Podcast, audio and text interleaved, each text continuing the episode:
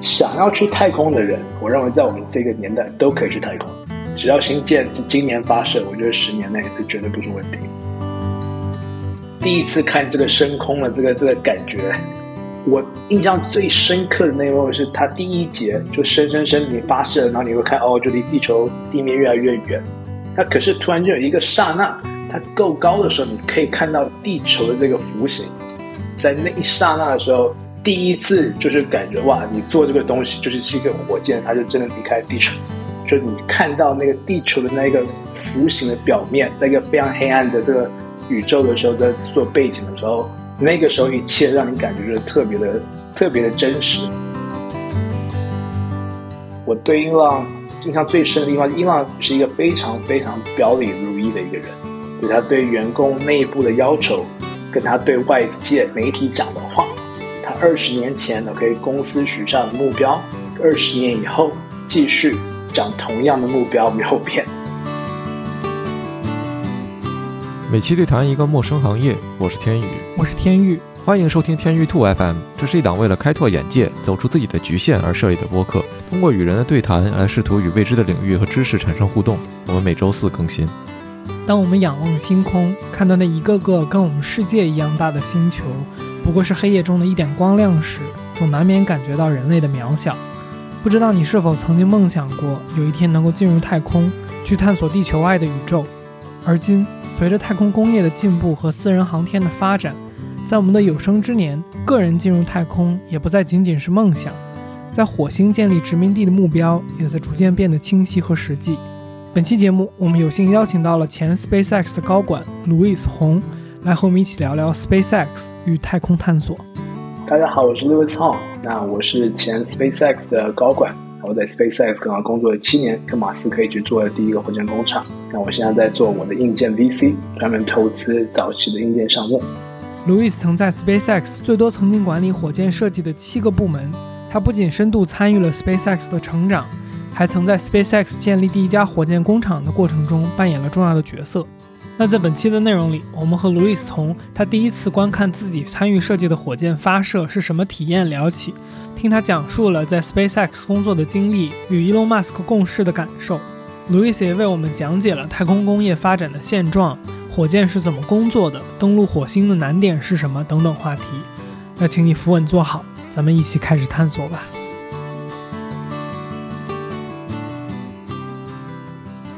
我想跳回，就是你在 SpaceX 的时候，我也觉得我一定想问的问题就是，第一次你自己。造的火箭，或者说你自己参与设计的火箭升空是什么感觉？第一次看这个升空的这个这个感觉，那我觉得在 SpaceX 的时候，就每一次升空都是对大家来讲都是在早期我们那个时候啊，都是一个很大的事情，都是一个全公司大家一起，就是有点像团建这样的一个概念，就是 大家都会放下手边，都会一起看，然后就看这个这个。但是呢，每一个人都知道，OK，心里都是有那种不安的因素。每个人都知道，我自己的部分有稍微难一点点，可能没有做了，就是如果可以再做更满意的话，我希望可以再做怎么样？怎么每一个人心里都是有那种我的这个部分好像有这么一丝丝的这个东西，OK，那就是。所以，其实，在看升空的时候，你会发现，其实大家很多人是很迷信的。嗯，OK，就有些人呢，甚至他们都有自己的传统嘛。比如说，我就习惯，我看升空的时候，我一定要穿这件衣服。他就每一次他都会穿。我说每一次升空的时候，我都在这个位置，我一定要坐在这个位置看这个升空。如果没有的话，那一定就是不好运这样子。所以他们有这种 这种的迷信。那我第一次看这个升空的时候，就当然也是很紧张，对不对？因为第一次这样发射。那那个时候我们早期嘛，对不对？我们没有什么经历，每一次发射都是都是非常的 心惊胆跳的。那发射的时候呢，其实让我印象刻最深刻的 moment。就是你发射的，那当然你也知道，SpaceX 是首创，就是你可以全程看到这个火箭这样子发射的过程，然后都录影，然后及及时这样发给大家看。我印象最深刻的那一幕是，它第一节就升升升，你发射，然后你会看哦，就离地球地面越来越远。那可是突然就有一个刹那，它够高的时候，你可以看到地球的这个弧形，在那一刹那的时候，第一次就是感觉哇，你做这个东西就是是一个火箭，它就真的离开地球。在在那一刹那之前，所以你一直都在做这个东西，你也知道它是火箭还是什么，但是那一个深刻的那种体验感，就你看到那个地球的那个弧形的表面，在一个非常黑暗的这个宇宙的时候，在做背景的时候，那个时候一切让你感觉就是特别的、特别的真实。那当然也也有一些感动，就是这，就是那那我一直都记得第一次升空的那一个 moment，就从心惊胆跳这个升空的这个流程，看到这个这个地球的这个封面的这种感动，这是我可以形容就第一次看看升空的这种可能最深的感觉吧。嗯。这个时候你负责的就是太空舱内部的设计的那个时候是吗？对，就是我还是在太空船的部门。对，那后来你负责推进器嘛？那就是因为我不知道这样去理解是不是合理啊？就是包括你之前在那个采访和呃内容里面都有提到过，就是历史上两次比较严重的事故都和你的那个部门有关嘛？当你开始负责推进器的时候，这个看发射的心态是不是就更不一样了？因为 我我的理解感觉推进器更容易出问题或者事故。第二个就是那后来发生那两次事情是怎么处理的呢？对，就是推进器的确是可能在全火箭里面最难的部位吧。但我我负责这个部位呢，也不是直接在在推进器，就是推进器本身是一个独立的部门，下去做就是推进器。那我们的部门是完完全全就所有备用区以上支援推进器的这所有的这个系统，嗯，然后并并且包括这回应器啊安装的这个这个部位，全都是我就是我在负责的这个部分。不过像你说的，就是坐在火箭这个部位，它的难度老实讲，其实没有像太空船的这么的高。OK，如果从一个科学就是工理工的角，它没有这么的高，可它的难点在于你开始量大了。所以你每一个就是高度精细产品的稳定度，就是量其实还蛮高的嘛。你说这么多个几千个部位，那每一个的准确度都要达到，这些火箭才有办法就顺利的这样的的做成。我觉得它的难度点是你怎么样，就是有一个非常规格化 standardized，然后并且有一个很 precision 的一个一个生产的流程，那同时又可以做大量。这个是其实火箭最大的那个时候做火箭的真正的难点。而不是说火箭本身的科技说有多么的深，太空船的科技比较深一点。嗯，明白。然后我也有看到，就是你的经历里面有去在那个 Starbase，好像它的第一个工厂也是你参与了，就是建立的。这个这个先问一下，我我没有弄错吧？呃，这可能有有错 Starbase，就是德州的那个 Starbase，对不对？呃，对，就是我有看到你的经历里的一部分是，就是第一家火箭工厂是由你参与建造的嘛？对对，不一样。Starbase 呢是是最新，就是专门建造新建的基地。那它在德州最南边，就是全 SpaceX 集团里面最新的一个制造基地。OK，那 Starbase 我在 SpaceX 的后面几年，就 Starbase 刚刚开始，那个时候在建造。那当然，现在 SpaceX 建起来，就新建都是在 Starbase 那边建造。但是我所谓的是，呃，第一家火箭工厂是在 LA 这边的，就是全球总部。嗯，OK，那它是一个前波音七四七的一个厂房，然后就离离 LAX 其实也蛮近的，就十几分钟就到了。OK，那它是一个真的是以前专门组装七四七的嘛，所以它的主厂房就是差不多五十三万英尺这么大的一个 assembly，那这个是主要。啊，生产火箭的这个主要中心，那它后面它整个 campus 差不多有一英里长，所以它的地方非常的大，后面有非常非常多的小的这些建筑物，就包括不管是什么 machine shop 啦，还是测试的啦，然后这些东西主要来提供给主厂房这样组装。对，那我那个时候主厂房，我刚进去主厂房的时候，五十三万英尺大部分是空的，OK，除了几个大型的气器。对，那我就是在那个时候进去，然后就是空以外还有很多的这种就是小帐篷。那每一个小帐篷就是一个火箭的部位，然后一个主工程师在那边就是做火箭的这个，就是某一个部位的生产，所以整个看起来还是还是一个非常 startup，就是 get it done 的这种这种 mentality。呃，我我想问一下，就是当我们在说火箭工厂的时候，我们在讨论的是一个什么样的？机构可能也许 Jack 也能回答这个问题，因为我不是很了解。就是因为任何一个火箭，它最终都需要去生产、去组装出来嘛。所以当我们在说第一个火箭工厂，是说它可以更批量的、更快速的生产这些呃设备，然后组装起来吗？嗯，我所谓的火箭工厂可能是比较 specific，第一个民营的火箭工厂吧。OK，第一个民营的火箭，然后大量批量去生产火箭的一个制造中心。我觉得可能这样定义。那在伊朗的伊朗的定义说，这是应该是一个二十一世纪的一个工厂。那所以你居然以这样的的状况下，那我们应该怎么样去建这个工厂，符合它是一个二十一世纪的工厂？这也是常常的一些一些在讨论的话题。所以，伊朗其实，在在生产的程序啦，跟这些科技，它也是蛮蛮喜欢引用最新。它可能有时候相对来讲，也可能风险比较高一点的这个是这种模式。但是，就是 high high risk high reward 这个模式，我觉得伊朗是还蛮蛮勇于去尝试，嗯就是这个变形跟跳脱，嗯啊，就是既有的一些可能 aerospace 的一些就既有的一些行规，这是那个时候，嗯。伊朗在做这家工厂的时候，比较在意的事情，就是我们不要以非常传统的这种，就是航空航天的角度去 approach，就是所有我们在做的事情。我们要怎么样能够在融入其他各个不同领域，比如说像食品快餐这样 到火箭里面。嗯，也确实，SpaceX nothing about 传统，对不对？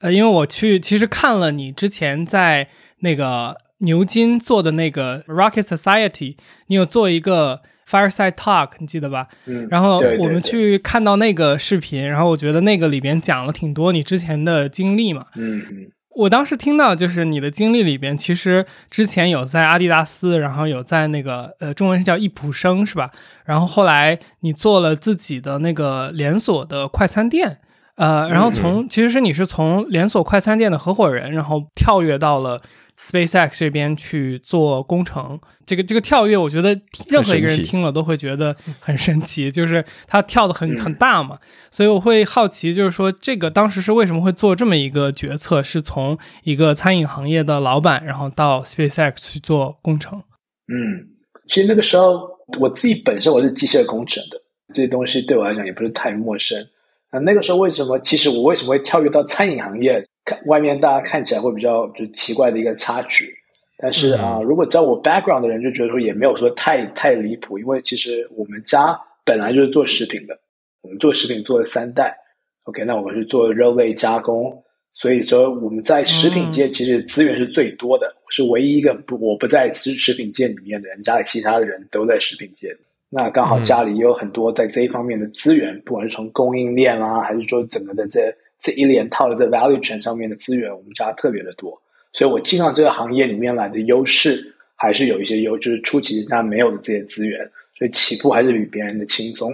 所以我们那个时候为什么就是踏入这个地方？那后续说为什么从食品跑到这个火箭，就这两个有没有什么有什么关系吗？但是那个时候我也是跟伊朗也是这样的，因为伊朗我说过嘛，在早期加入 SpaceX 的的团队。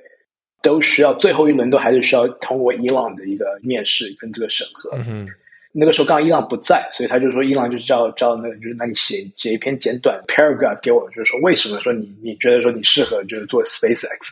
这个东西。嗯哼。那那个时候我就给他做了一个比喻，说你现在看我这样现在做的事情，OK，我现在是做食品，OK，那你可能表面上看这个东西是一个一个饭盒跟一个火箭，好像是一个非常不一样的东西，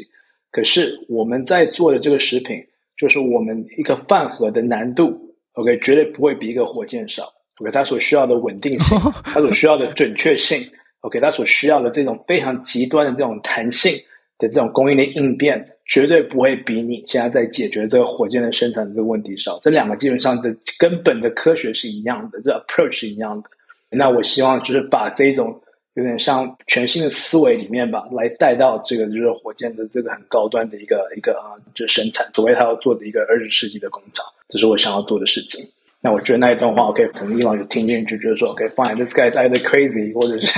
he's onto something，对不对？所以他就觉得，所以我后来就加入 SpaceX。很酷，很酷。嗯，但这个是从从 SpaceX 的角度，他为什么能接受你，对吧？嗯，那从你的角度，就是为什么你会放弃一个自己的生意，或者叫你很有优势的事业呢？对对对，这是正好。那那个时候，其实我在做一段这个食品，我其实是有想要就是再回美国，然后再继续就是再回到科技业了这个部分。所以那个时候，其实心里已经有就是想要 OK 朝这一方面走的打算，只是没有 specifically 说我要去加入说太空产业。那他是一个特别的一个，就是那个时候的一个 opportunity，就是我的大学同学嘛，就打电话给我，然后跟我讲，就说这个这个机会，因为他是他 SpaceX 最早期员工，他前一百，哇，OK，所以在一开始的时候他就加入了，对，那他说 OK，我们现在做成了，那我们现在要生产，那你是我认识里面所有的人最会生产、最会做这个 mechanical 的人，OK，那你一定不能够错过这个这个 journey，OK，因为这是一个 once in a lifetime 的 opportunity。那我自己也是在回想说，OK，这听起来是有一点神经病了，OK，就做刚才那个时候想说，哇，太空这种这种开拓真是很难想象。但是我想就是说，如果如果真的做成了，对，那你可以加入这个旅程，那你错失了，我觉得那个会太后悔了。所以我就觉得说，OK，无论如何，我一定要 be part of 这个东西。对，这是为什么当初就选择去了 SpaceX，因为那个时候我其实有两个 offer，另外一个是去亚马逊。日本的亚马逊，嗯，就我的，其实，在艾普森的老板，就是后来去了亚马逊，然后做全日本的老大，可到今天还是一样。那那个时候刚好是二零一二年，是日本亚马逊刚刚开始，就前几年，那他们也在快速的扩张。然后就说，OK，我需要好的人在我身边这边跟我一起在扩张日本，那你就干脆过来日本这边跟我一起做。所以，所以我那个时候面对两个抉择，一个是去日本呢做日本的亚马逊，或者是回到美国这边来，然后加入 SpaceX。然后来我选择加入 SpaceX，因为我觉得这个机会真的是太难得了。嗯，人生仅有一次，刚才你自己也是这样去表述的，确实我觉得也很精彩。呃，然后我其实挺好奇的一件事儿，就是路易斯，你后面在真的生产火箭当中，有没有觉得说真的跟当时做饭盒 有相近的地方？因为我觉得这个比喻真的很有意思。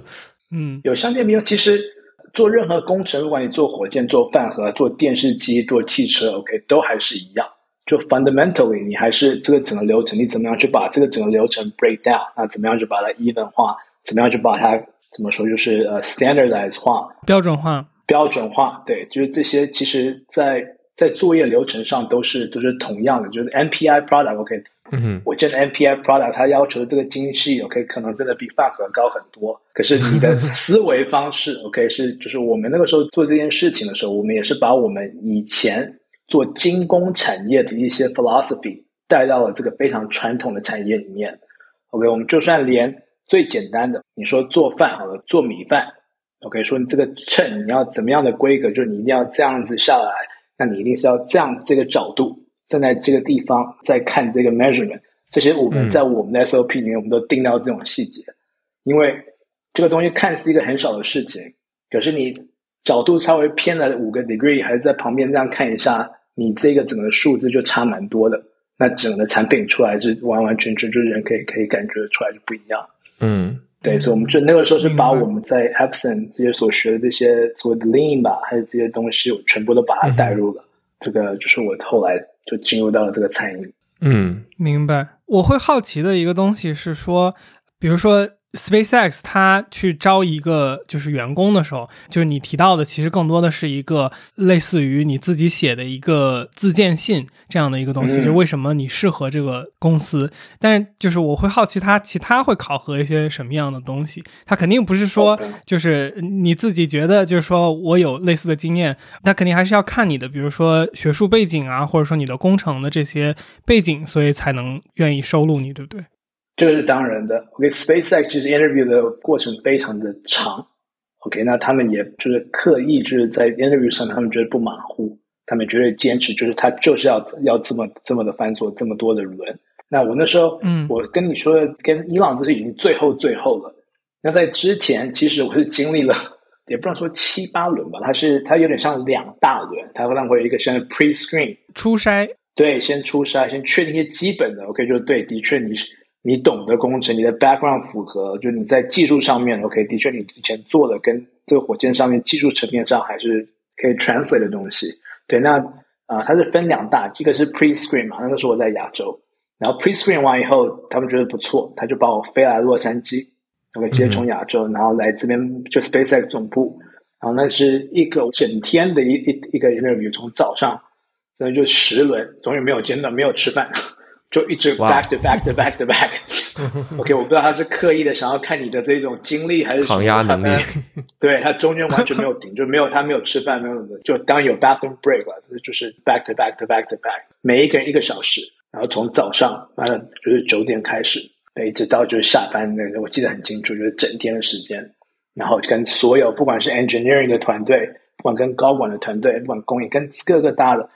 那他们后来是也跟我说，为什么我的这个 interview 这么繁琐？因为他们看我的 resume 的时候就知道说，OK，我以后在这公司里面一定是很快就会往高层那边走。所以他在第一轮的 interview 里面，其实他不只是一个单纯的一个 engineering 的 interview，他有非常多的像他们当那个时候的 senior VP 啦，还是现在在 Space 在第一、第二号人物都是那个时候我的 interviewer。那现在包括不管是 Margin c o s a 还是说现在的 Gwen，还是说现在就是以前的这些老大们都面试我，因为他们也心里有准备，OK，以后就很快的，我也会跟这个人就有近距离的这个合作。那我能不能跟这个人？他有没有？他除了可以做工程，他有没有办法有这个管理的这个 potential 这个部分？嗯，对。那二三以后，你是不知道说，其实你有没有 pass？OK，那个时候他有蛮多的问题，其实我也不知道。OK，就是说他他问的这些工程问题问的非常的深。那很多工程问题是我已经是十年前我在大学学的工程师，可是可能早就已经忘记了。我也跟他蛮坦白的嘛，就是在跟这些工程师，然后他们反正他们也 OK。就是给你提醒一下，那两个人一起共同的把这些问题解决出来了。那我觉得说，可能他们在其中翻也看到说，fine，就算他不会，但是他知道怎么样，就一步一步还是可以把问题最终解决出来了。所以这个可能也勉强勉强过关吧。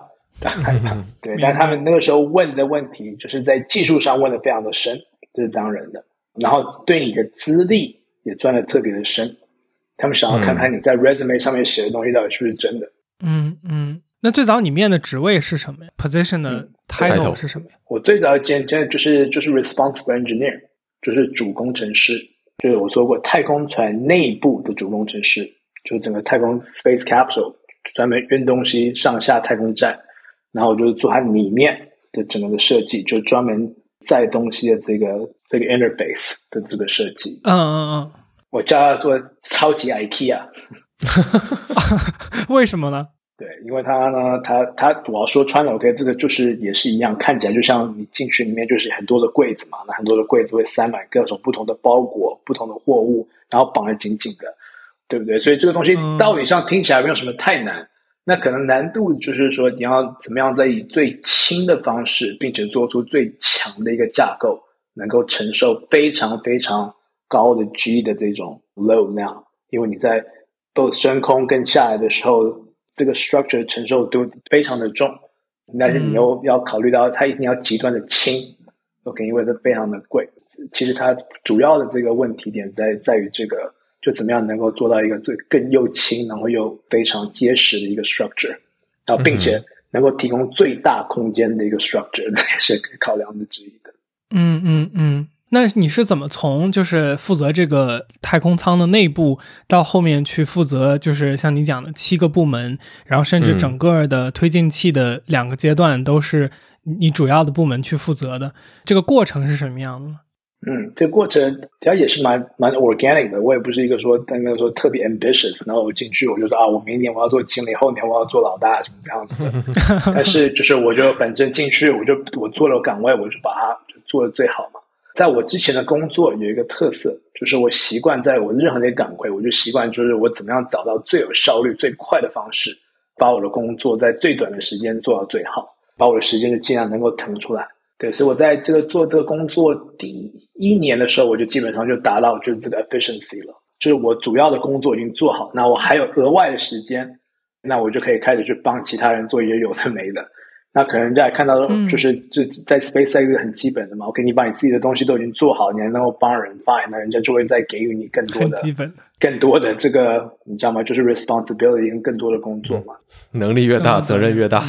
对，他就是说，你只要反正你做的好的话，你的你的奖赏就是他会给你更多的工作，这是 SpaceX 的奖赏。嗯嗯嗯。所以我就反正从第一个一个部位开始，但到第二年的时候，那个时候是火箭就是快速成长的时间，那火箭。基本上还是公司的主力，就主要赚钱的工具，对不对？所以他把最好的人都调到火箭部门那边去来，就是做这个就 upcoming 的 ramp up。所以我从太空船直接就调到火箭，然后开始在那边就是也想一步一步的就是往上走。嗯，为什么说就是太空船相对于火箭来讲是更不赚钱的？或者说为什么说火箭是更赚钱的一个项目呢？嗯，因为最终。一 Space 一开始的时候，它还是一个运输公司。嗯，对，它不管是运输从从地球上运输到太空站，还是它运输到把卫星载到它该要的轨道，还有它把什么东西运到他们该太空的某一个地方，那说穿它就是个运输公司。那运输公司最重要的还是这个运输的 这个车子本身。那太空船虽然难度比火箭高了很多。有太空船的任务，当然比没有太空船的任务当然贵非常的多，利润也非常好的多。但毕竟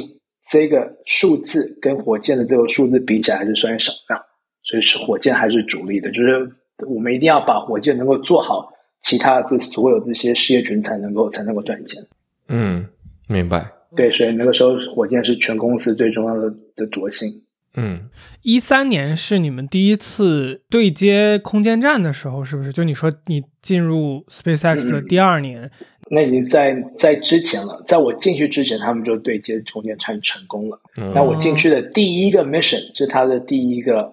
他接到 NASA 的单了嘛？他实际去执行这个单的第一个第一个任务，就是我的第一个任务。嗯，OK，就是实际上去运输那个货物的，实际上对，没有错，明白。那也是 SpaceX 那个时候接到最大一张单吧？那也是 SpaceX 也是靠这张单，这样从一家 startup 公司就开始就往往往上走。我我就想问一个稍微有点跳跃的问题，就因为正好说到 NASA 给一个生意给到 SpaceX，那就是说 NASA 会觉得说 SpaceX 做这个东西比他自己来做成本更低，对吗？那对于 NASA 来讲，不选择自己做这个东西背后的理由，还是因为钱不够吗？嗯，也不是全不够。我觉得那个时候可能 NASA 有一个新的一个一个思维吧，就一个新的 commission，就是就是 Why not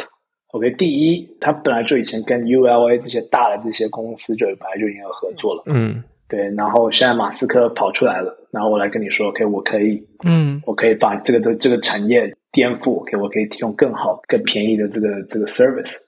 对不对？那也不是只有马斯克，那个时候像 Blue Origin 什么等等，都已经在这个领域里面了，对不对？那所以那我觉得从 NASA 的观点，我觉得他最终他考虑的最多的，并不一定是钱。他考虑最终的东西，我觉得最重要的是，他一定要确保他有非常多的 options，就他不能够这一个东西，他就只有一家公司在负责。那如果真的某一件事情发生，那怎么办？他一定要有第二、第三、第四个这种 backup plan。那我觉得 NASA 做什么事情都是这样，就是他钱他绝对不太在意，就是他钱几乎无限的，但他怎么样就是确保说。在他的时间点内，一定能够把这件事情做好。这个是他们的这种文化，不不容许有任何失败的。嗯，就是说，他一定要确保说，他一定要有一个 supply 能够给给上面的太空站。对，那如果把一家公司掉了，这家公司也掉了，这个什么东西，他至少要有好几句都 line up。嗯，所所以那照这个理解，NASA 会包括到现在是不是也会经常给一些航天领域 startup 的 company 一些单子去做呢？没有做。这个认知是否就是说，是不是美国对于航天的这个东西的理解，就是从最一开始就是他希望私人的这些公司能够为他提供整个产业链的支持，而不是像可能中国是一个全都在国家掌控体系之内的这样的一个序列。我觉得这个很多一大部分也是 SpaceX 带出来的，因为在 SpaceX 之前可能没有人有这个想象力。对，那我觉得 SpaceX 出来以后，SpaceX 成功了以后，大家看哇，SpaceX 能够做起来，那那我也为什么为什么我们不能？所以为什么才会有这些带动了整个产业？那 NASA 也是因为 SpaceX 这一个成功的例子，也更能够推动它里面的 culture，就是说，那我们应该放更多的这些权限给更新创的公司去去创新，然后去推进这个领域。所以我觉得这是互相的吧，有意思。嗯嗯，明白。你刚刚有提到马斯克嘛？就是我觉得外界对他的形象已经非常的，我不知道该叫脸谱化，或者就是大家都对他有一个想象吧，因为他的就是知名度实在是太高了。所以很好奇，就是作为公司内部的人，那你觉得他是一个什么样的领导者呢？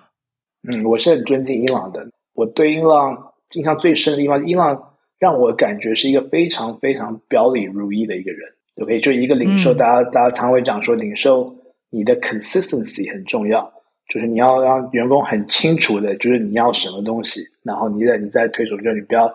翻来覆去，然后呢底下人怎么怎么怎么怎么 follow up，对不对？那伊朗是一个非常非常表里如一的一个人，对他对员工内部的要求，跟他对外界媒体讲的话，他二十年前 OK 公司许下的目标。二十年以后，继续讲同样的目标没有变，他的目标一直都没有变，就是 open access space。OK，那直到大家可以很自由的，OK，在穿梭在就是在我们的太阳系里面跑来跑去，OK，我们的工作都没有结束。那这个目标听起来就很简单很大，但是一直都没有变过。这是伊朗给我的第一印象吧。那第二印象呢？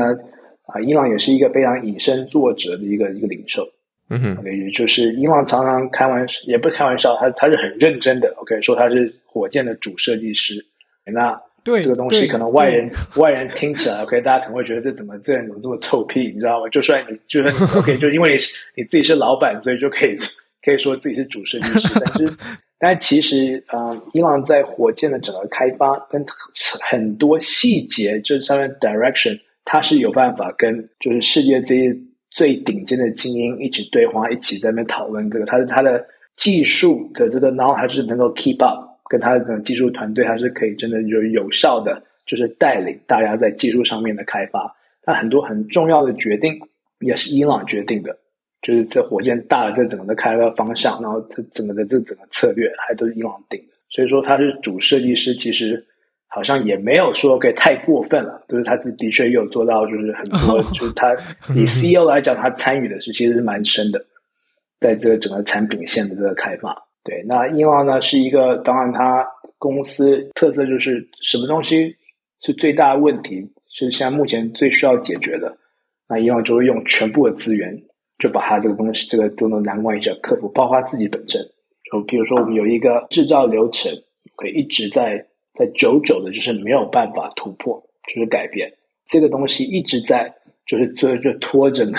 生产的后腿。OK，就是这样，我们就一直为了这个 plot，那就整个进度就是因为受这这个东西受限。那因为有一天就真的就听了就不耐烦了，他就就直接就跑到了这个这个 work center 那边去，开始跟那边的这个技师就开始 break down，就从头开始学这一二三四五六七，什么是所有的这些制程，他就开始在这学。每一个细节，然后每个细节问的很就是极端的深，就是很简单的一个 why 的一个 thinking，我觉得为什么需要做这个，这是什么意思？就用这个第一原理这种思维，把所有的这个流程全部把它很坦白的全部摊开来，然后并且跟整个团队就是 OK，真的就是从设计端说，OK，这有没有办法改变任何这些东西？为什么我们需要这么多的流程？这些大部分这些东西都是不必要的。嗯，OK，那就是伊朗亲自在在就是主导这件事情。那当然，伊朗在那边。不走，没有一个人能够走，所以整个团队都在那边跟他 一起。真的，这也是常常公司发生的事情。嗯，那这种情况会有，就是最终解决不了，或者说觉得短期之内无法解决的问题吗？因为 SpaceX 做的很多事情是非常突破性的，那最终可能会有一个时间点，大家会怀疑这件事情本身是不是可行，或者说投入的资源是否值得。嗯，是否有过这样的瞬间的？伊隆马斯克本人，或者是大家的这个工作团队里面，有有有这个东西，我觉得伊朗这边做还不错。就是他当然是一个很执着、很坚持的人，他有一个很高的要求，对不对？他只要说伊朗一句话嘛，只要符合物理，OK，那凡事都是可能的。做不成的话，就是人的问题。OK，这是伊朗的名言。对，但是像你说的，有一些东西的确要做到，OK，它的确是不是一个，也不是一天两天的事情。对，或者说有一些做到它的 ROI 可能就是不 make sense，根据现在的这个科技，嗯嗯，投入产出比，对，伊朗会非常坚持它的方向，但是他呢碰到真正的 wall，OK，他碰到的他也他也会就是逻辑想就很逻辑的思考说，OK，我们是的确可以做得到，但是值得吗？还是说他们会 pivot？伊朗也常常会 pivot，所以伊朗并不是一个完全就是就死定定，我就他就是一一完全不会变通的一个人。我我觉得这就是这个可能最神的地方吧。就是他知道说，真正碰到一个东西一个 wall 的时候，知道这个时候该 pivot，或者其他的时间就是说我们不够坚持，我们要继续坚持下去。那怎么样？你说这种东西你怎么样去判断在哪？因为这个东西，我觉得这是一个艺术，可能伊朗做的特别好。嗯嗯，我们就光看 SpaceX 内部，感觉有非常多的项目在同时推进。而且这每一个项目，感觉我们单拿出来，它都是一家非常明星的一个公司可以去承担的一个事儿。就不管我们说这个去做卫星互联网的 Starlink，还是这个 Starship，还是就是我们之前做的这些 Falcon。包括我不确定这个现在就是是不是我听到的一些就是怎么讲八卦呀，说要做 point to point，就是 A 点到 B 点，比如说呃从亚洲到比如说美洲的一个用火箭来就是运输旅客的这么一个方式。那这些想法，比如说在 SpaceX 内部，我我很难想象它都是比如说伊朗一个人提出来的。哦，首先伊朗旁边当然有一堆非常精英的团队，OK，他他有因为精英的这些 circle，那常常会跟他就是所谓的 strategic planning 嘛。但是 SpaceX strategic planning 也没有像其他公司在那边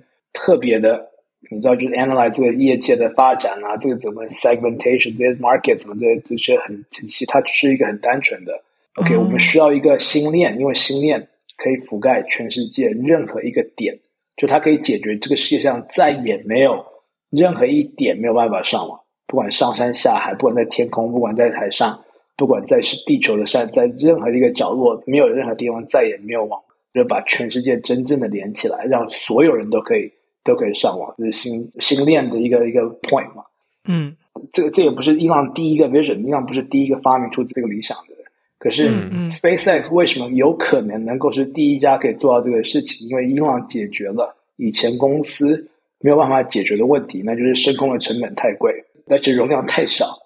那你想想看，你需要这么多人的卫星，那用以前那种，这根本就不可能的，就是这个经济效应跟这个时间上不可能做得到。OK，但是透过 SpaceX 在这 Falcon 的这个突破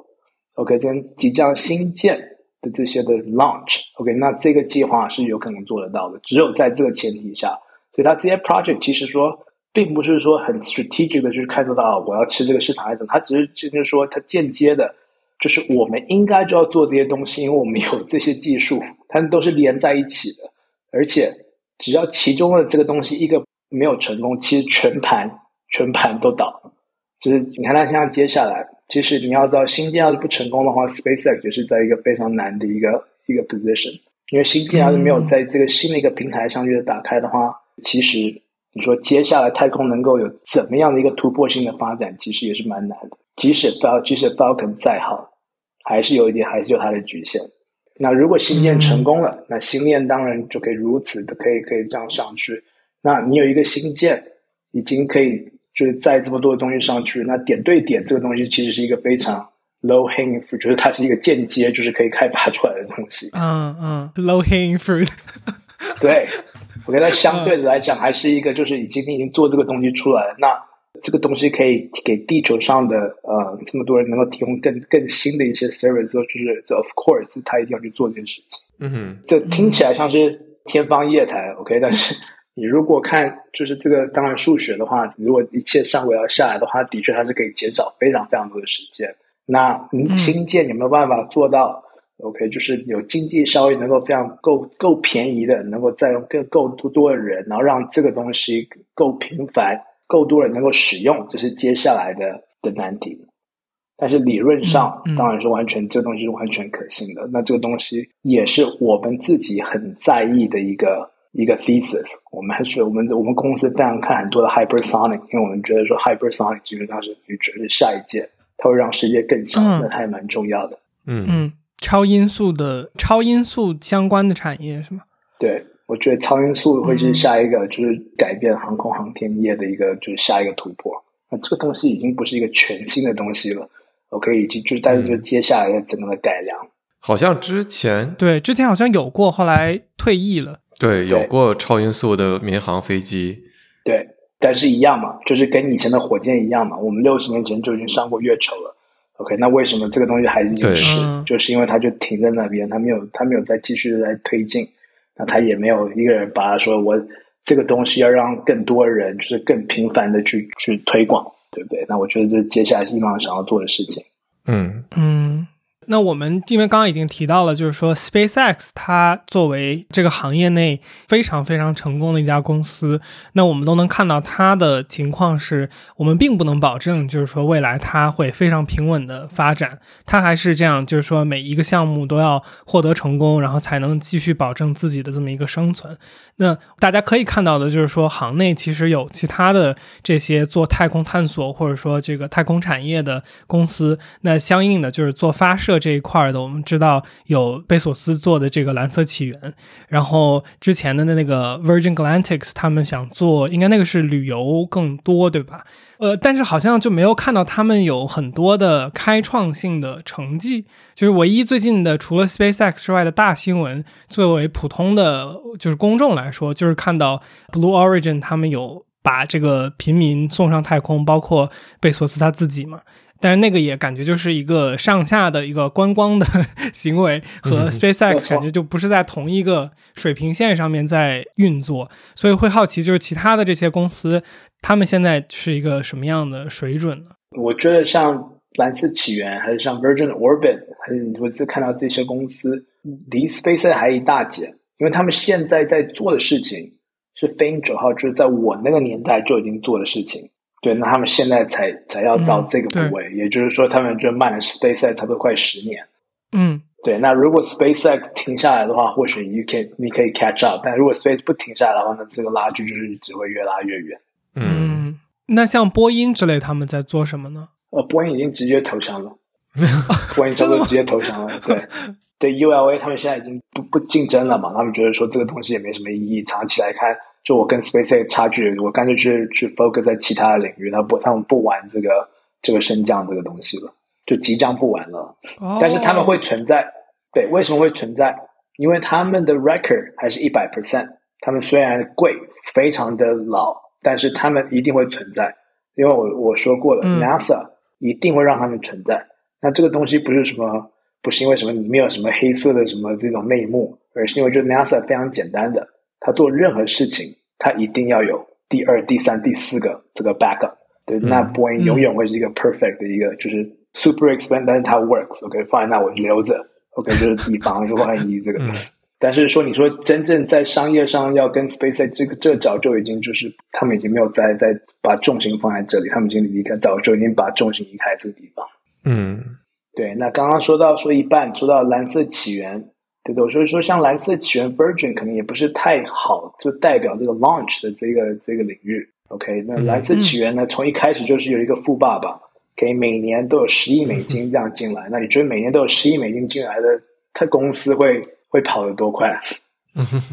哦，这个角度很有意思，就是你觉得他太舒服了，所以他没有那种压力，对吗？对，每一年贝佐都给他们 one billion dollars。OK，那每一年都有十亿元的话，那那没差吧？对不对？应该这个事情应该可以明天再做，对不对？但 SpaceX 不一样，SpaceX 这支火箭不发射的话，我们明天就全饿死了。嗯，对，我觉得这个可能是早期的时候可能不太一样的地方。伊朗创立 SpaceX 的时候，就跟所有员工说：“我只有钱让我们发射三次，如果我们发射三次不成功，那就代表我们太笨了。OK，那我们就全部回家，就这样子。他从一开始就是这样非常清楚的这个。那真的，SpaceX 在一开始的时候，你也知道，它真的就失事了三次。然后第三次失事的时候，真的很多时候，那时候我们朋友都都在那一幕嘛，他们也跟着回忆当年，就是哇，你工作了十年，然后到第三次失败，你就觉得这公司倒闭那种的低潮，就是觉得说过去这只是，但是很快的，大家虽然那一天可能大家在那边抱怨很多，可能喝一堆闷酒，可能第二天大家宿醉，可是还是很快的。OK，又再回到这个岗位，然后他们迅速的把剩下的资源迅速的再做出第四支火箭，然后第四支火箭终于成功了。因为他们在觉得第三支的时候，他们已经非常非常非常的 close，他们只是一个稍微的一个小差错没有算到，所以他们在觉得说只要有第四支，就他们一定能成功，所以他们就是全体一心，然后最后把这第四支章做起来。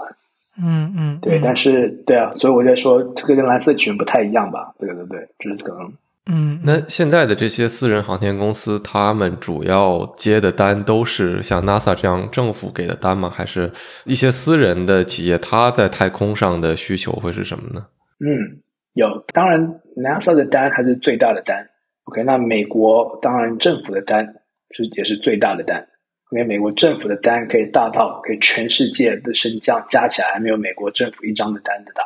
这是这个领域现在目前的这个这个资源。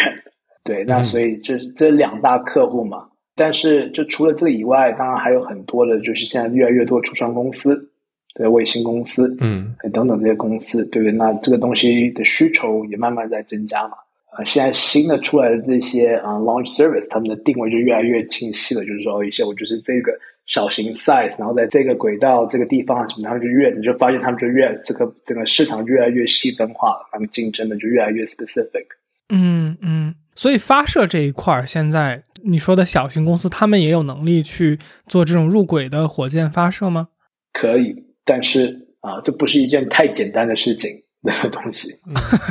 对这个的，对这个的，对。那这个东西呢，呃，不简单，但是呢，同时也是从我们从 VC 就是看这个这个领域来讲，我们也不太喜欢这个领域。老实讲，OK，它是整个太空领域目前占的最少的，它的投资的这个金额跟它的难度跟它的这个回报就比较没有成正比，就比较辛苦的经营。嗯嗯然后同时在这个领域里面，你已经有一个像 SpaceX 这么大的一个体系已经在那边动，你知道吗？所以你要，嗯除非你的东西是真的是非常精准，啊，还是 focus 在某一个某一个特定的行情，然后 SpaceX 没有去看，或者他也不太会去在意的这个东西，那或许呀有这个 market，但是它的这个 overall launch service 只是五 percent 的 market，算是非常小的。对对对，有看到你提，就是说发射就只占这个整体工业的百分之五。那我们作为普通人的第一个反问就是，OK，那剩下的百分之九十五是什么呢？就是对，因为我们最容易看到的就是啊，火箭、发射卫星、嗯，对，发射，对对对，对，那当然卫星是占很大的一块，OK，就是百分之九十这一大块，很大一部分都是卫星。卫星还有就是所谓的就是太空的一个 infrastructure。OK，那太空 infrastructure 呢，以前就是只是在呃国际太空站上面可能会需要的一些昂贵无比的这些这些 component，但是逐渐的现在在外太空开始建设一些新的一些就是大的体系，现在已经是下一波就是太空必定要走的一条路。那很多其实在这边的 startup，它已经驾驭就是新的新建的这个规格，它已经知道说新建反正迟早会发射的，OK，它一定会成功。这只是时间的一个问题，所以他们整个公司的整个产品的设计已经架在就是所谓 Space 就是 Star Starship 的这里面的规格，哦。所以当 Starship 一上去，他们就可以在太空开始迅速的建造他们的这些呃这些 plan，不管是在大型的卫星的这种网络，还是新的这个太空站。像我嗯刚刚说的嘛，就是找我进 SpaceX 的这位大学同学，OK，他也是 SpaceX 前一百名员工。那他在去年的时候呢，其实是他他去了另外一家公司，OK，那他也挖我过去做这家公司。那这家公司在做什么呢？这家公司在做世界第一个就有地心引力的太空站。哦，就是那种吗？就是转转转，然后对对对对对，就会转有地心引力的太空站。然后就是他想要做一个呃，基本上是一个太空房地产的 play，就是让人能够长期的 OK 在太空上面这样留下来。所以他们想要开始来、嗯来玩太空房地产。然后我在想说，OK fine great，然后就然后我我我就问他，就跟他开玩笑，我说这个你哦，你做这个有地心引力的太空站，你最自豪的这个一个点会是什么？他说，嗯我们终于在太空，在外太空上可以在那边可以冲我们的马桶，这是为了人类的第一大突破。人类文明的代表。对对对，所以这是、嗯这是他们现在在做的事情。那这只是一个其中的一个 example，就是说这个啊、就是接下来的太空，下一个就是五年到十年会非常非常快速发展的一块，我们也非常密集在看的一块，是整个太空的 infrastructure play。那以前有非常多的项目没有办法去做，因为你以前的 launch 费用还是一样太高。当你两万元一公斤的 launch 费用降低到一百元的时候，是这种规格的掉下来的时候，那很多非常非常多以前没有办法做的事情，现在瞬间都可以 OK，它是 within reach。对，那有一些东西的确在太空，在无定心引力或者在不同你可以控制的地心引力状态下能够做出的事情，在地球上是做不出来的。嗯，这个能不能给我们举一两个例子呢？嗯，这种东西现在很多像这种生物还是这种的新的这种 biochemistry，OK，、他们所谓的这种 organic structure，它在无地心引力中，它可以形成一种特别的 structure。所以像嗯这种不呃 biochemistry 的这种的的开发，或者呢，他们也甚至说就是超导体的设计，OK，跟这种的这这种 productions，OK，、可以在那种环境下，可以再以会有更更有效率的这种更更符合成本的方式可以生产。嗯嗯，明白。对，所以有一些东西现在大家也在看这一块，就是小型的太空的生产，但是是非常生产非常非常贵，非常非常高啊，就是它 super high margin 的一个东西。所以这个可以理解为是为什么就是卫星进入到一个特定的轨道是一个特别重要的事情嘛？因为它可能很多的实验或者说它的目的是基于一个特定的高度和相对的地心引力才能呃 work 的，是是可以这样理解对吗？嗯，我我所谓地心引力的这个东西，你在外太空漂浮，基本上你是还是处于无无重力状态。但像我刚刚说的，新的这个啊太空站的建设嘛。那它的这个地心，他说它有地心引力没有错，可是它的地心引力并不是平均的。你想想，它在转转转转转，对它顶端的这个部分地心引力绝对比就是靠近中间的这边要强。对，它是在每一个阶段，这个地方是可以有一个特质的这个，就是它 specific 的一个地心引力。哦，所以你可以调整出你所需要的，在你 最适合你地心引力的地方做一些特别符合那个地心引力的事情。有意思，嗯。刚刚我们说了，就是这个发射和卫星嘛。那作为普通人，我们比如说太空的旅游产业，它会在你的角度，它会占多少的一个比例呢？太空旅游的比例，我跟你讲，我觉得未来十年内，我觉得 SpaceX 目标是让想要去太空的人都可以去太空。那这个费用呢，不会像说 OK，我们买一张经济舱的这个飞机票 OK 去，它可能呢是一个很贵的头等舱。OK，可是就是说，你只要想要，就是你还是可以做得到。它不是一个 OK 一个 everyday item，但是它是一个它觉得是一个 luxury item，但是这些每一个人都可以负担得起的一个 luxury item，这是他们想要的一个定位。可能就一个几万美金，OK，但是你真的就可以上太空一趟，而且你不是上太空说去外面上面照两张相面，然后就下来，而是在上面 OK 那边会有旅馆，然后那边会有，就是你真正是可以做一些所谓真正的一些太空旅游。嗯嗯，十年内，十年内非常肯定，只要新建今年发射，我觉得十年内是绝对不是问题。嗯，去火星是另外一个话题，但是如果只要是太空就上轨道，就是在外头地球这些轨道都这这观观光的话，十年内，嗯。那你怎么看上火星的这个目标呢？你觉得它的，比如说成功率，或者是你 你相信 这个事情？像马斯克他自己说的，不是说五年还是十年，他觉得这个事情能做到？我我认为十年是有可以做得到。OK，就是二零三零初这个时候呢，我觉得是可以做得到的。但是现在的问题点不是说怎么有没有办法把东西就是。就是运到火星，或者有没有办法把人运到火星？我觉得这个东西都是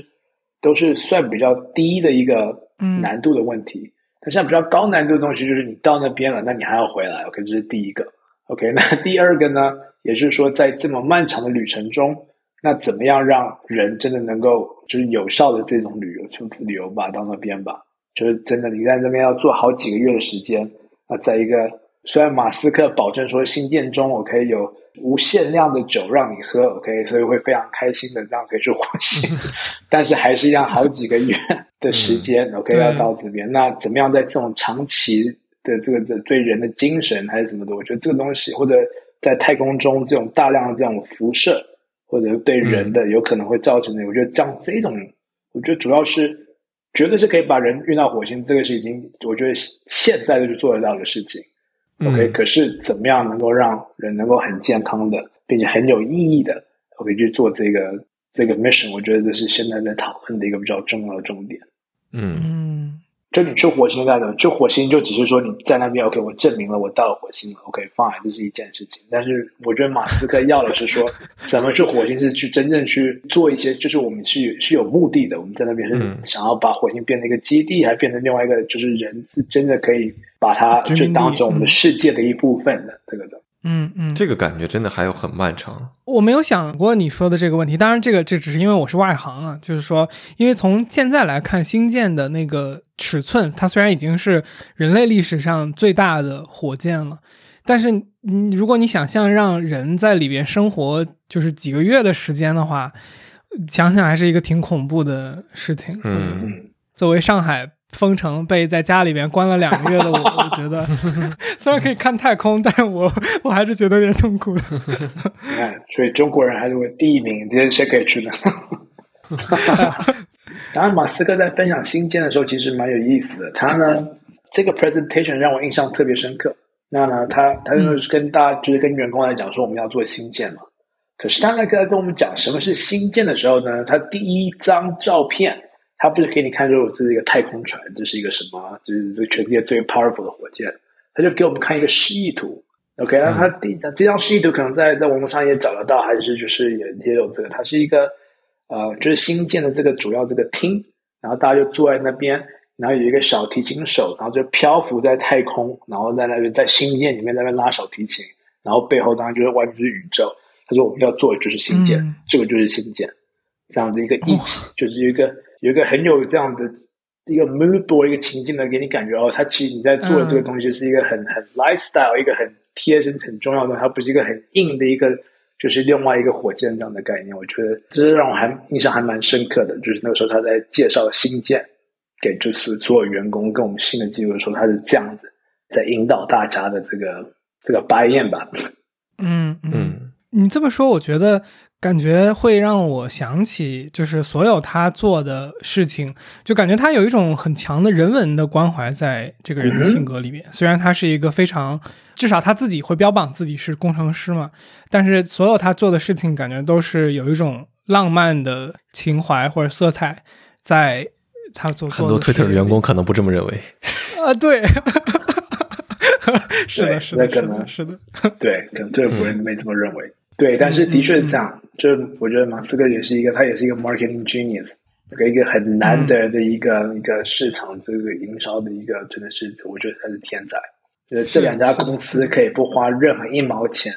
，OK，在市场推销，在在广告，在什么，但是全世界的人都知道这两个品牌。是的，是的，是的。但是我觉得从另一个角度上来说，他做的这些事情也确实是怎么说，在全人类范围内，可能大家都没有想象过可以。做成的吧，那反过来说，我觉得这个也是值得的吧。Marketing 的本质，我觉得信息的传播和让人信任。那他做出了所有人都没有做出来过的事情，那让人知道和让人信任，感觉本身也是顺理成章的。所以我觉得是的。我我有时候因为我自己也是主业，我是自己有两家，现在有两家公司，所以我去经常和。别人聊天，然后说到就是产品的时候，我经常会说，就是说，除非你做的是 Tesla、SpaceX 这样的，就是绝对有碾压性的差异化的产品的情况下，你才可以把百分之百的钱投在产品上，要不然就是你前期想活下来，一定要花很大的精力去做到，就是说怎么让人知道你和怎么获客这个事情上面。但是反过来讲，就是说，当你做出这样的一个就是碾压性的差异化的东西的时候。那市场的这个本身就被消解了，是没错，对，但是也不是一直都这样嘛。比如你看 Tesla 也是一个也是蛮 fun 的一个 story，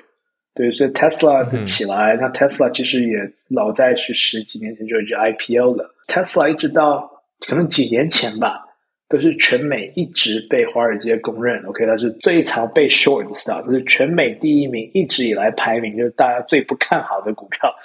最被做空的。做空第一名的股票，大家都在里面，对不对？那一路以来，OK，大家说马斯克是个骗子，马斯克说这是一个空头公司，明天就可能会化为零了，叭叭叭叭，怎么就不断，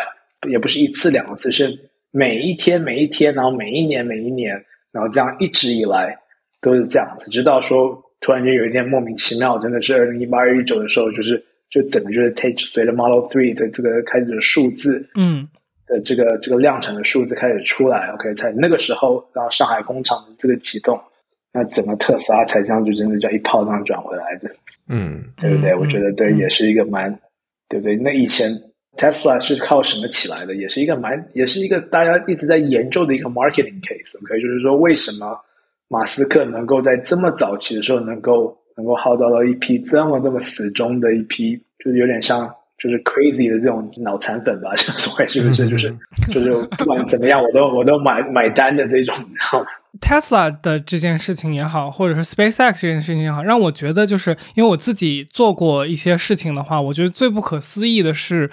想法，或者说就是这种所谓的战略的 idea，其实大部分创始人都能想到，但是就是你想到和执行，首先是两回事情。然后想到和这件事情本身，它有就正确性又是两件事情。还还有一个就是，我觉得在执行的过程中，怎么能相信自己做的是对的？就这些东西合在一起，我觉得是很不可思议的。就好像我们今天去复盘说特斯拉的成功，大家经常会讲的那个案例，就是说他先做一个很贵的呃跑车，然后呢再做一个就是中高端的跑车，然后再做民用的一个车。那如果你把这个想法放到一个非常平庸的公司的话，大家会说你这个市场定位很奇怪，是混乱的。这件事情本身在市场上就行不通，对吧？就是他，所以我觉得就是这个就很不可思议。就是说，从今天他做出来，你会觉得哦，这是一个天才的想法。但是我觉得，就是即使我有这个天才的想法，我也你也得推行下去，成功了才能是一个天才的想法。对呀，对呀，对。你看他，你要是以最贵的先开始，然后我要设立这个品牌的调性。就是破解大家对 EV 本身的这个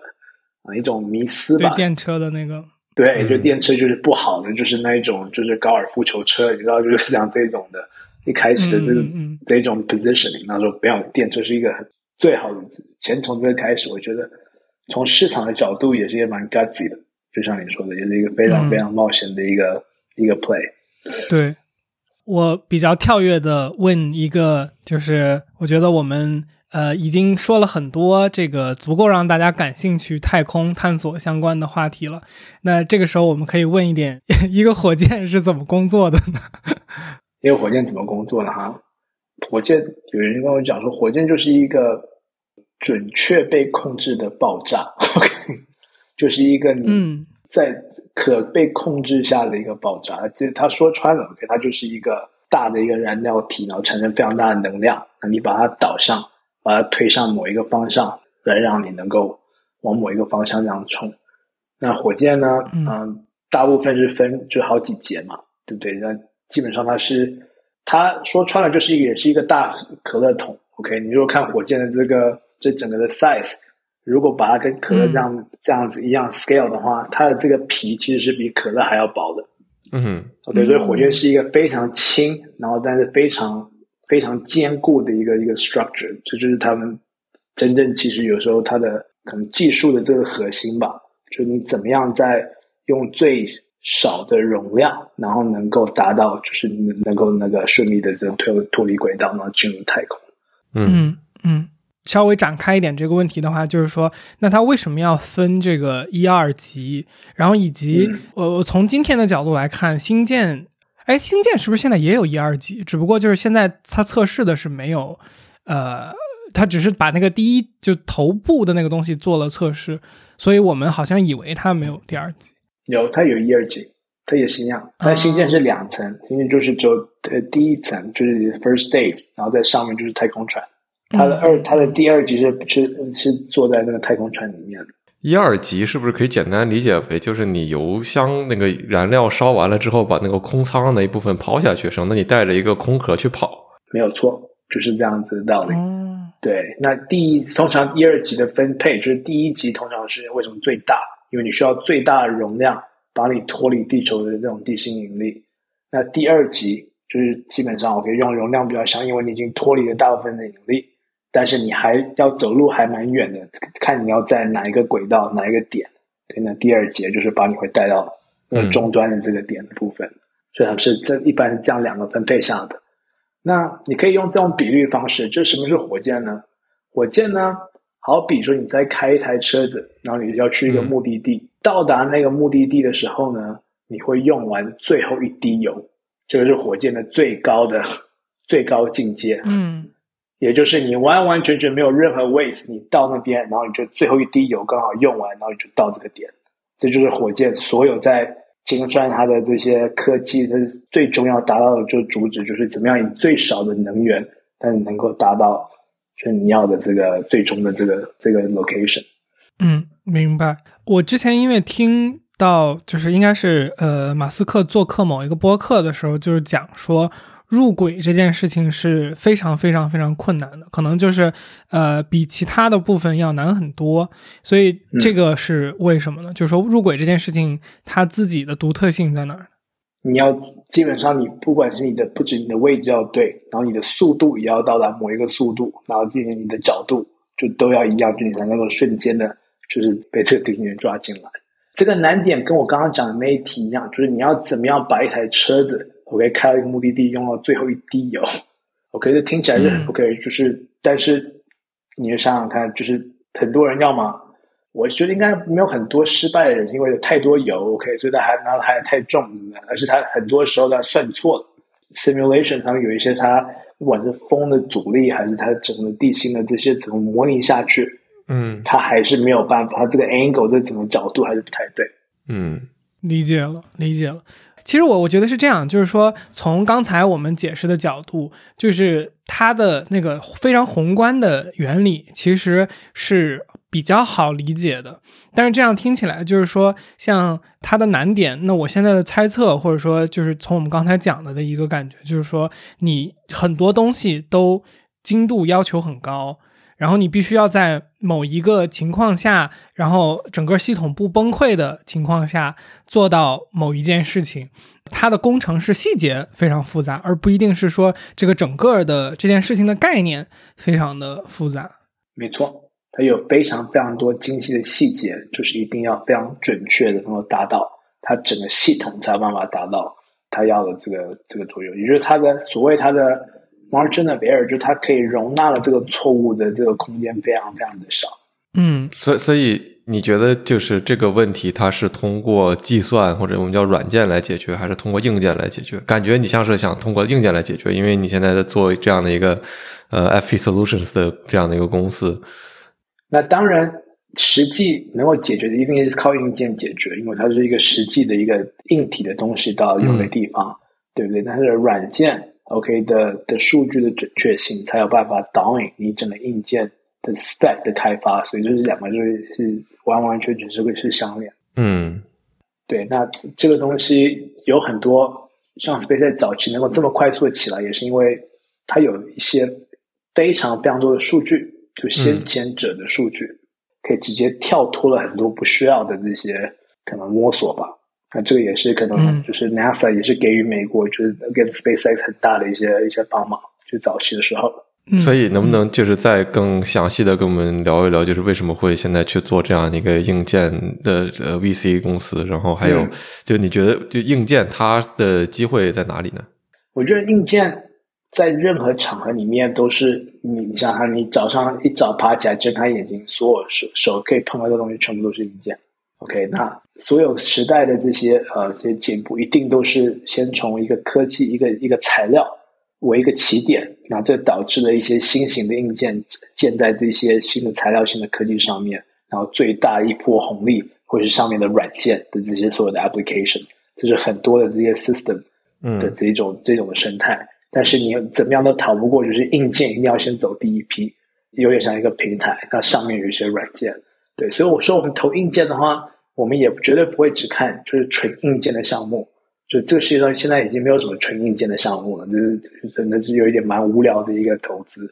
对，那硬件加上软件的这种配合，我觉得是一个非常 interesting 的 thesis。嗯哼，对，但是硬件的推动还是蛮重要的，那我们。啊，虽然是主要的都是看硬件，但是我们主要 focus 的领域也是我们认为在未来的这几个呃这个大趋势吧。然后那刚刚就像我们讲的，在整波讲的太空科技，太空科技绝对是在未来的这五年内，绝对还会是一个新的一波，这是我们现在在在 position 的。对，那太空科技我们看不只是看太空科技在外太空的引用，那更重要的是外太空的科技。怎么样可以引用在我们每一天的生活里面？OK，它可以变成这样啊。对，就是我们是看这种双向的这个部分，在这个领域，这个这个 vertical 里面，就不只是对外太空的发展，还有更更重要是在对地球上面的发展。那第二，我们看的很多那是能源的系统，因为我们有非常多的特斯拉的这些呃校友，然后有非常多的 advisor，然后也非常多在电池的这种电的呃能源系统里面有非常多的资源。所以我们在这一方面也看啊，这当然也是接下来未来的，就是你知道，现在我们的整个 grid 整个能源系统也在，不管是气候变迁在推动它，还是就实际的，就是这个整个的新的一波的这个 transportation 的能源在推动它。这一波可以绝对是一个也是一个新的一个大红利，就是未来几年大。那第三最大的一块，机械人可以跟自动化，那这个一直都是很大的一块。但是这个东西在今年就是完完全全就是加速了，所以就随着 OK 就是 AI 的兴起，那 AI 往往在就是机械人的这个这个成长里面，AI 我觉得是扮演最大的一个，可能是最后可能最大的一个推手。所以当然硬件的这种精化能够做的这么更让这些所有这些 mechanical 更精准，这当然是一个一个难题。但是我们认为说这是一个。比较容易，相对来讲比较容易能够解决的难题。那真正能够掌握，真正在在掌握，就是机械人的真的有效的这种人的个生活里面有效的发展，其实是 AI。对，那 AI 再加上这种 vision 的这种的识别的这种科技，才能够真正的推动这种领域发展。那我们今年是一个非常，当然你也知道，就是在你身边全部，嗯，可能不大会听到很多的 Chat GPT，但是。ChatGPT 以外，但我觉得更重要的是，OK，大家要把 focus 回到 AI 了。那 AI 并且这几年之间会有非常非常多的资源灌到里面。那相见的，我们也在看这个里面 AI 跟 robotics 硬件里面的这些对合，就是我们可能今年最大的一个 thesis，也是我们看的可能最多的项目。明白。我们前一段时间和一个卡内基梅隆大学的 AI，就是做 computer vision 的一个博士生，他三年级，我们有做过一期节目。因为他是之前是主做计算机视觉和机器人这块的嘛，就是在这个 ChatGPT 这种语言模型出现之后，呃，我们做的那一次对话，他当时就提到说，他觉得。这个文字 AI 的发展，就他作为一个可能科研人员，他觉得会比就是这些物理世界的这种机器机器人要发展的速度快很多，因为他觉得说，就是如果你想让机器人给我们端个茶、倒个水什么的，这件事情虽然不是说做不到。但是就是现在差的还很很多嘛，然后我们那天就是交流下来之后，就是感觉推理出来的一个逻辑，因为我们可能就是文字 AI 这种建立在人的思维的基础上的这种东西，那我们人的这个社会思维可能只发展了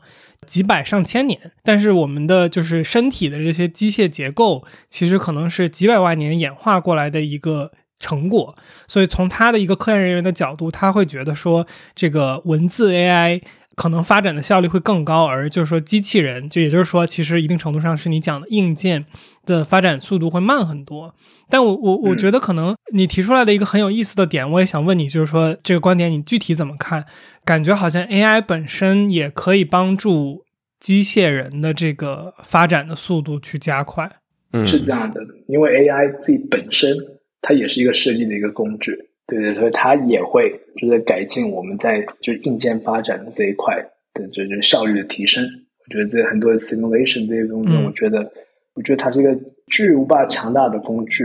我自己本身可能因为我们自己来自于硬件，对，所以我们对硬件的问题，我们觉得说我们相对来讲，我们比较容易把握得住，我比较看得出，对我看得出，对，当然它有有待进步的空间，但是我知道所有。各个大大小小的硬件的在发展的这种细节，那虽然当然有要走的路，但是我们看得到这条路的时间，这条路的终点。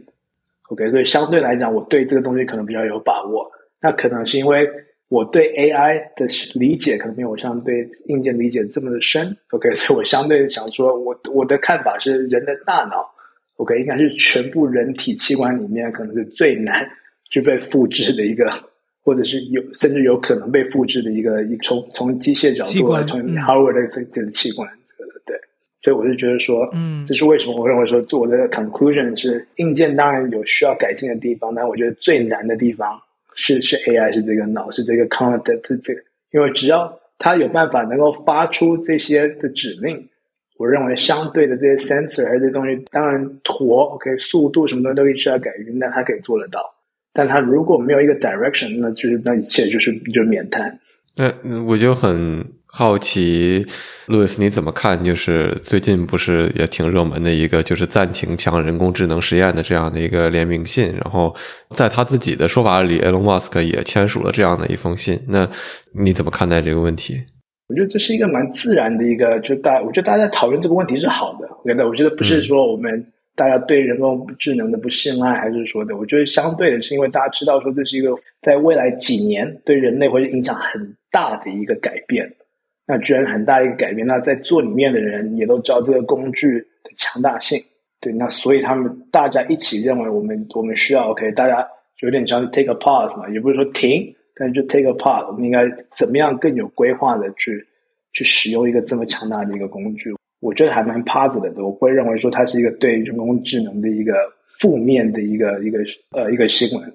我觉得相对的，就是就是因为大家都公认它是会是一个主流的趋势，所以对 大家会这么在意说我们一定要好好的就是在这方面有。有好的这个这个设施，因为它发展它绝对会比太空快。我们刚刚讲到太空也没有管制，可是相对之下，那个影响力，OK，跟这 AI 的影响力是是两个级别。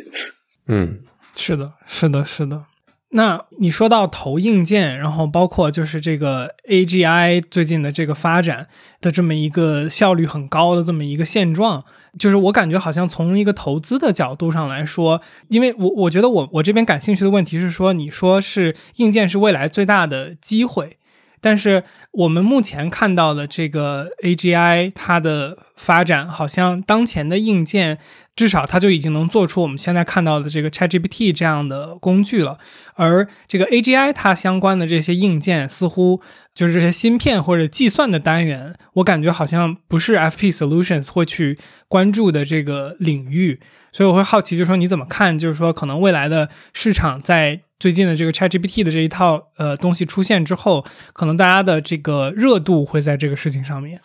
嗯嗯。我觉得像最近 Chat GPT 还有这个 AI 的发展，可能让我最兴奋的吧，可能就是他们最近他们展现出在 image 方面的 recognitions 的跟等等。因为以前其实这是一个其实也蛮难的一个对 AI 来讲蛮难的一个话题，就是就去 understand 这个 image。那就是相接来讲，就是间接所谓的 vision 嘛。那这也是大部分就是以前我们在看很多机器人项目，其实最大的痛点就是在 vision。这个 feedback 上面，他没有办法做到匹配，他要做这个事情，就机械这方面的事情。所以，为什么我们对这些的项目保持有一个一直保持一个 distance，就是因为它在这一方面的科技还没有到位。那当 vision 这一块解决了以后，或者突破性的的这个发展，我相信可以回头再去看以前在那个时间点。OK，我们虽然 pass 的东西，那现在瞬间又可以带回来，那他们有这个的提升，我觉得就那个那些有很多的这些这些项目就 make a lot more sense。因为我觉得在在机器人里面，vision 的 recognitions 这个 response 在以前嘛是一个蛮难的一个一个就是很难解决的一个问题的。嗯。我我刚才听听你说的时候，脑子里面发展出来了一个奇怪的想法，就是说，呃，因为感觉我 就是最近 ChatGPT 这些东西，我感觉大家都在听到一个词叫大模型嘛，然后感觉好像他们的成功是这个所谓的大模型的一个成功。那是不是因为就是说我们现在就是这些文字的呃类型，包括图片 AI？他们是因为有整个人类的互联网数据，因为这个东西是一个海量的库嘛，大家每天都在生产新的数据到互联网上，相对容易获取。对它的大模型的数据容易被获取，但是如果我们说机械人或者是硬件这一边的话，那可能去创造这些数据的呃来源就会。少很多。然后我刚刚说奇怪的想法是，我在想说，你说会不会有一天我们就证明自己是人类的那个 reCAPTCHA 变成就是你要做某种动作，就 就而不是而不是去点那个图片。就如果我是一个比如说机器人开发厂商的话，我能不能做一个 reCAPTCHA 是让人去给我提供那个运动的数据？还蛮有意思的想法，也是有意思的想法，对啊。打一套闪电五连鞭，Yeah，这这应该也是也是要一个 data set 嘛？我觉得这一块也是需要的，是不是？我觉得你的想法 蛮太 Yeah，这我具体我也不知道。可是我觉得现在新的 AI，大家让他期待的是，如果 AI 能够帮助 AI 学习，哇塞，那真的就是一种有蛮点有恐怖的那种血仇。是的，嗯，现在感觉我们谈到 AI 很难不谈到它的风险或者说问题是什么。我觉得就像刚路易斯你刚才也说，这也是合理的事情吧。嗯，但你你怎么看？可能稍稍最后稍微扯得远一点啊，就是你怎么看？就是大多数人，我觉得在讨论 AI 相关的问题的时候，觉得自己是无可奈何的，就是可能有很多人觉得自己是要被取代的这个一部分。那他意识到问题之后的解法是什么呢？我让我常常跟跟大家讲，就是他呢，他是一个未来，对不对？那你可以选择跟未来作对，或者或者你就选择可以去拥抱未来，然后你就反正。也就 OK，它居然是一个新的工具，是一个强大的工具，那还是也是个新的必要学技能，Fine，那就去学，OK，去学怎么样怎么样使用这个工具。我觉得这以后可能不是 AI 取代人类，而是不懂 AI 的人会被取代，会用 AI 的人取代不懂会用 AI 的人。我觉得这是这这还比较比较有可能的这个这个这个结果。是的，是的，是的，我我非常非常同意。我我那天跟我一个朋友聊天，我还说，就是如果我现在是个就是写手，我是个 copywriter，或者我是一个设计师，那我我的 resume 或者我在呃就是招揽工作的时候，我一定会提的就是，因为我非常擅长使用这些工具，所以我的效率比别人都高，而不是就是说，哎，我的工作要被抢了，怎么怎么办？我应该做那个第一个告诉别人，我我就是用这个东西很强的一个人。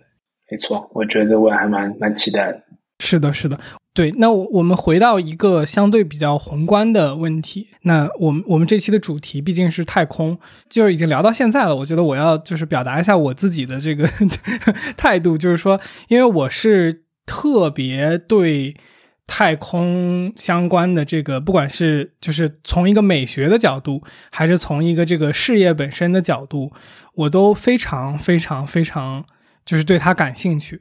然后我现在的状态就是我我觉得我是一个挺不 emotional 的人，但我每次看火箭发射，我几乎都哭，都被戳中泪点。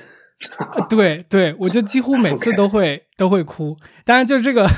作为一个外行，可能就很奇怪，其实跟我也没啥太大关系。但是呢，就是我会每次都感觉到的一个东西，就是说看火箭发射的时候，就作为人类啊，既渺小。但是你又很伟大，当然这个伟大本身这种概念是我们自己赋予自己的，就是我们自己这个物种发展出来的一种概念吧。但是它的渺小就就来自于说，当你看到就是我们整个人类可能工业的一个结晶，它飞上天的时候，它就像一个芝麻或者一根筷子一样，非常非常的渺小。但是从另一个角度来讲，就是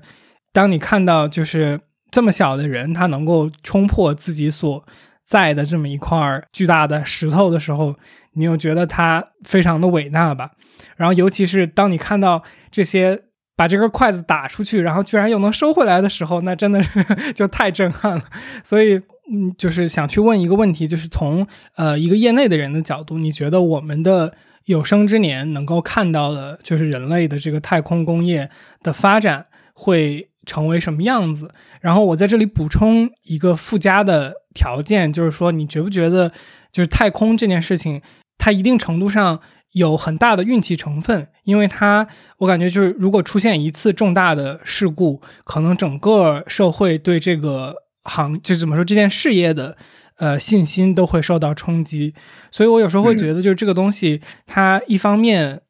极其希望它能够好，但是又觉得它像走钢丝一样，就是。可能哪天大家就突然对他失去了信心。好，我先从后面这个问题讲起吧。就是我觉得，我太空发展到现在，你说有没有那个风险，就是出现的事情？那怎么就就 shut down 整个行业？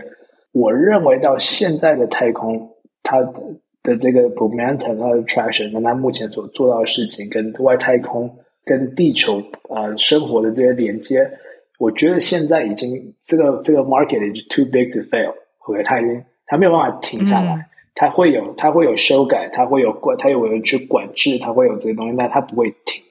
像早期的航空航天业一样，OK，这飞机也是会有事故，那当然也是每一次事故以后也会有非常多的去侦查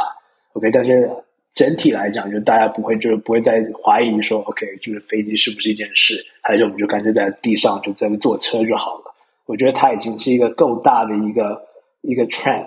它是会带进下一个航空航天下一届，OK，就是的的一个新的一个平台，所以我觉得这一方面来讲，我是还蛮乐观的。我就觉得，我觉得听到你说，就是我们太空的确是一个战战兢兢的一个行业，的确它的它的 margin error 非常的少，给它是一个非常精细的东西。OK，但同时呢，就现在的科技，OK，跟现在就接下来要走的路，我觉得已经没有像以前的这么的这么的 crazy 的这么的有点这样的卖卖这么这么要跃了这个部分。至少在近期内，我们说谈到的太空了。如果你说 OK，我们有一天要出太阳系来什么的，那是另外一回事。但是在近期，在地球的这种 low Earth orbit，然后并且说预测在月球是在火星，我认为这些的难题 OK 都已经不是说像以前说人类在什么都没有什么上月球那种的那一种的跳跃，我觉得最难的那种那一段时间已经过去。对，那嗯，那在我们这这个年代里面，我觉得太空最终会发现就是我们啦。我觉得我们的这。想要去太空的人，我认为在我们这个年代都可以去太空。OK，这是我觉得，就是未来二三十年内，就是每一个人都可以去太空，只要你想要去，你都可以去。你看，现在从 SpaceX 呃今年或者去年开始的这些这些 mission，有很大的一个突破，就是他已经没有所谓的太空人在他的这个这个 mission 上面，它是一个完全民营的一个一个 mission，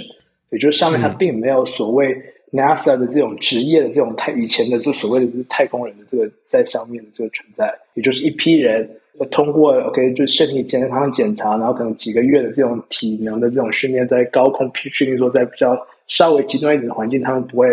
不会有问题，这样就可以就可以那个就可以上太空。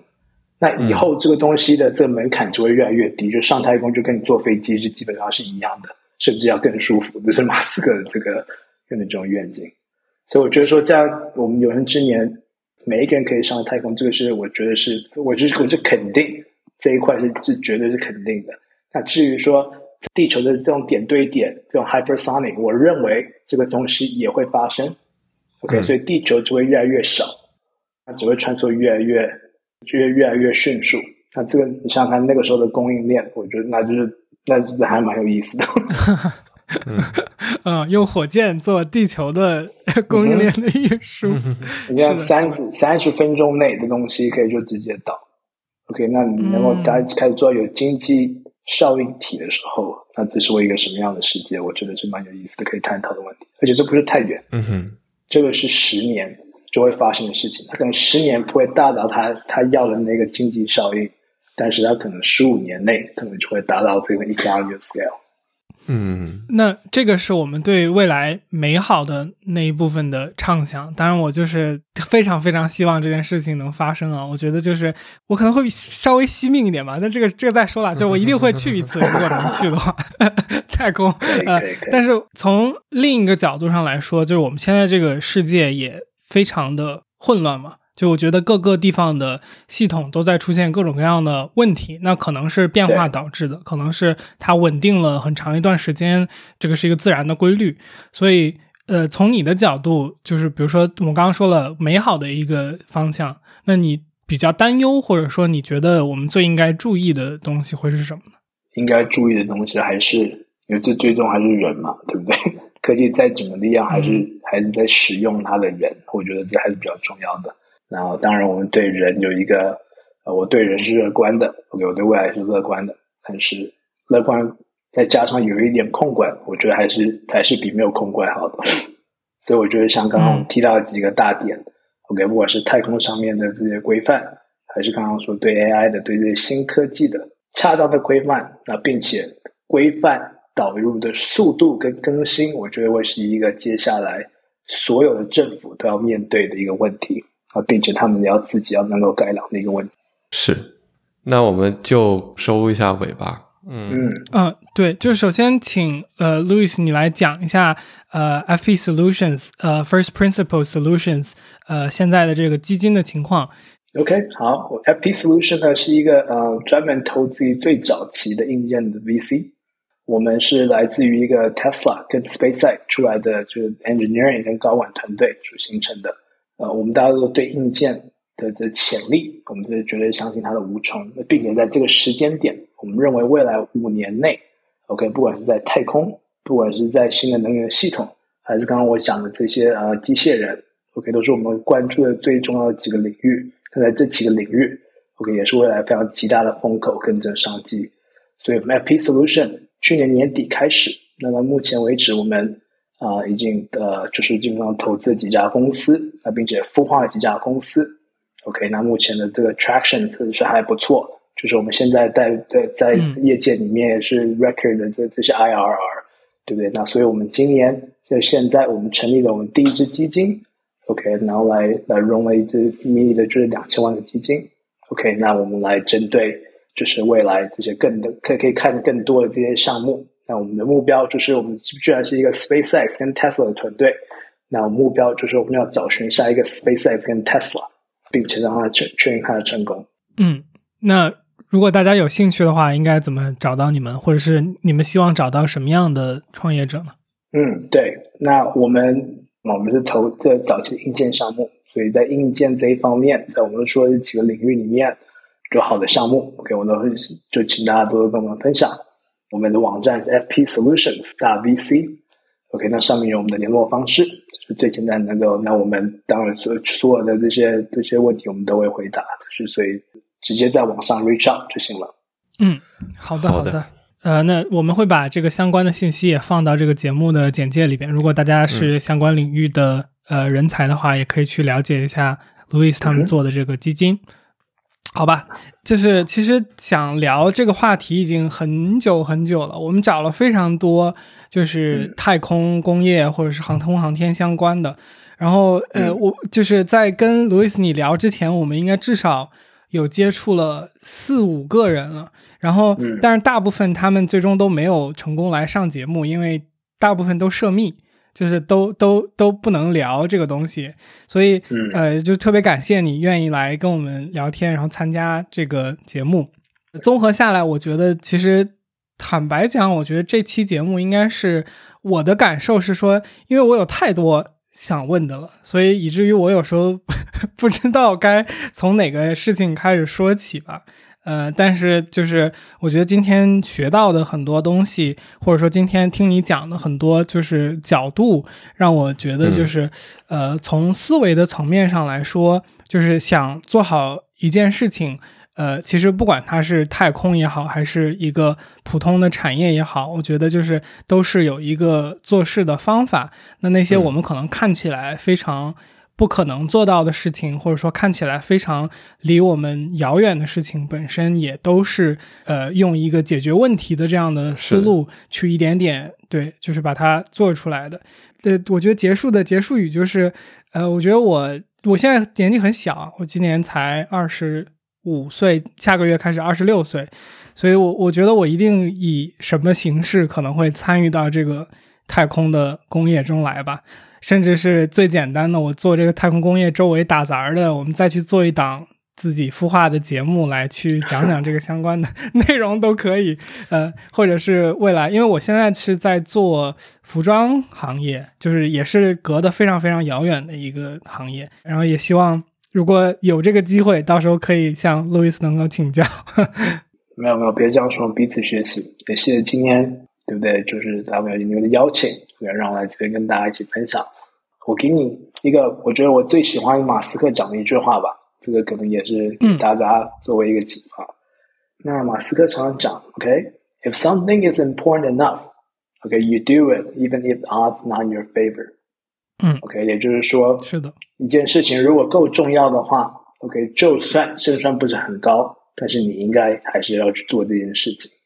这是马斯克，我觉得这些马斯克坚信的东西，那这个也是，嗯啊，我们为什么做 FP Solutions 这件事情的关系，对不对？那还有很多我们看到很多就优秀创业者的一些共同的一些这些信念，那我觉得这个很重要。那我觉得这个也跟大家一起分享。嗨，这里是后期的天宇。那最近这段时间呢，SpaceX 的星舰也即将首次尝试入轨的发射。有人说，也许这是 SpaceX 的 ChatGPT 时刻。希望 SpaceX 的各位都像 Louis 说的，能够坐在自己最好运的位置上，获得一次成功的发射。当然，那即使这次不成功，相信成功也离我们不会很遥远。好啦，如果你对太空探索、私人航天等等话题有想法或是补充，欢迎你在评论区和我们一起留言交流，说不定你的评论也能启发到其他的人。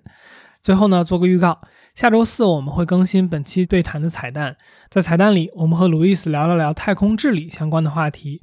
在地球的近地轨道上，有着大量的人造卫星的碎片和废弃物。关于它们危害的讨论，我们也并不陌生了。那么，现在的人类是如何处理太空垃圾的？有什么样的规定和技术？那如果你对这个话题，或是对太空、宇宙、火箭等等的话题感兴趣呢，就关注一下我们吧。下周四我们会准时更新彩蛋，我们一定还会做这个领域的相关选题。毕竟我确实是太为之所激动了，也欢迎你加入天娱兔 FM 的听友群，和我们一起直接聊天儿。请在微信搜索好友 ID 天娱兔 FM，拼音的天娱，阿拉伯数字的二，再加上 FM，记得是添加微信好友，不是公众号，然后备注一下来聊天儿，我们会尽快把你拉到群里。最后，如果你觉得我们的节目做得还不错，或是你从中得到了一些启发，请在你所收听的平台给我们的节目打分儿和评价。或是将我们的节目转发给你的朋友，说不定你的分享也能启发到其他的人，这对我们做节目也有非常非常大的帮助。特别谢谢你，下周见。好的，好的，谢谢，谢谢，非常感谢路易斯来参加。那我们一块儿说个拜拜，拜拜，谢谢。